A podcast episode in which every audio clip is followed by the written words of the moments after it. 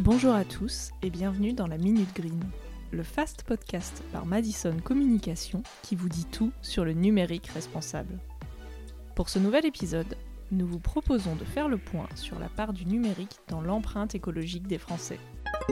Et ça tombe bien, l'ADEME, l'Agence de la transition écologique et l'ARCEP, l'autorité de régulation des télécoms, ont mené des recherches pour mesurer l'empreinte environnementale du numérique en France. Les deux premiers rapports viennent d'être publiés. Ils permettent de dresser le paysage des usages du numérique dans l'Hexagone et d'identifier les bonnes pratiques. Alors, qu'est-ce que nous enseignent ces recherches? Premier constat. Le numérique représente 2,5% de l'empreinte carbone des Français. Pas si alarmant que ça, vous me direz. C'est d'ailleurs moins que la part du numérique dans l'empreinte carbone au niveau mondial qui atteint 3,5%. Eh bien, détrompez-vous.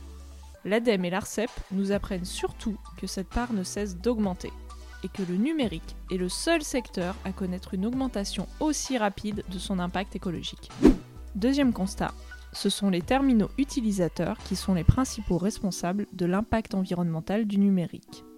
Pour faire simple, ce sont les appareils électroniques grand public nos smartphones, nos ordinateurs ou encore nos télévisions, qui produisent de 64 à 92% de l'impact environnemental de la filière numérique. Troisième point, l'étude du cycle de vie de ces appareils électroniques permet d'identifier les phases où ils sont le plus source de pollution. La fabrication arrive de loin devant les autres phases et est suivie par l'utilisation.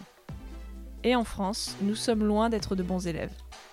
En moyenne, chaque Français possède 15 appareils connectés, ce qui correspond à l'exploitation d'environ 930 kg de matériaux bruts. Alors maintenant que nous savons tout ça, qu'est-ce qu'on fait? La règle numéro 1, on ne le répétera jamais assez, c'est la sobriété numérique. L'idée est de faire durer le plus possible nos appareils pour limiter l'exploitation des ressources et la production de déchets.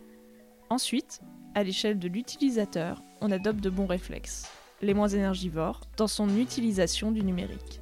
Enfin, pour faire les choses bien jusqu'à la fin, lorsque notre outil numérique est inutilisable, on pense recyclage autant que possible. On espère que cet épisode de la Minute Green vous a plu et vous sera utile. A très vite pour un nouvel épisode.